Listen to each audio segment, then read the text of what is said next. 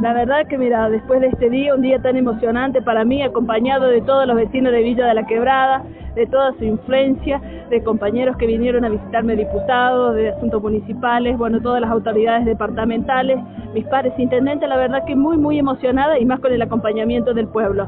Bueno, hoy en día, hoy marca el inicio de mi gestión, la verdad que eh, ya tuvimos el traspaso con la señora intendenta y ahora será revisar cada uno de los estados bancarios, ¿Estás los inventarios. con el traspaso como se hizo? Bueno, al margen de que se atrasó mucho la ceremonia, ¿esto no debería haberse hecho antes? Exactamente, mira, justamente por respeto a los vecinos yo consideraba que esto se tendría que haber hecho mucho antes, es por eso que fue el pedido de audiencia y con muchísimo pedido de anticipación para no encontrarnos, porque uno, vos sabés muy bien que uno entra ciegas al municipio.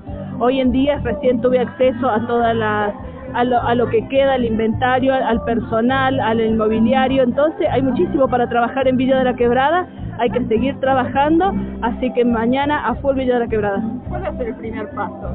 Todavía no sabes, poner orden me imagino. Seguro que sí, y vos sabés que estamos con un problema importantísimo que he escuchado cada uno de los vecinos que me han saludado y que me han acompañado hoy día, es el problema del agua.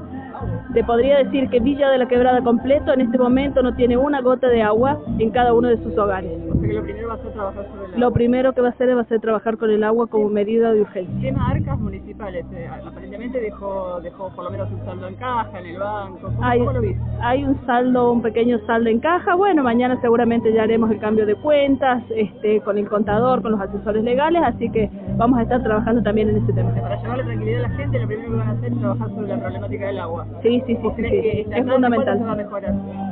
¿Cuándo va a cambiar esta Eh, mira, el problema es que no está ¿Lo pudiste ingresando... evaluar? ¿Fuiste a ver si había agua? Mira, yo, yo cuando fui, se fui hace varios meses atrás, justamente previendo este tipo de situaciones porque consideramos que la prioridad pedido por los vecinos y por el cual me comprometí para el 16 de junio fue el tema de la problemática del agua.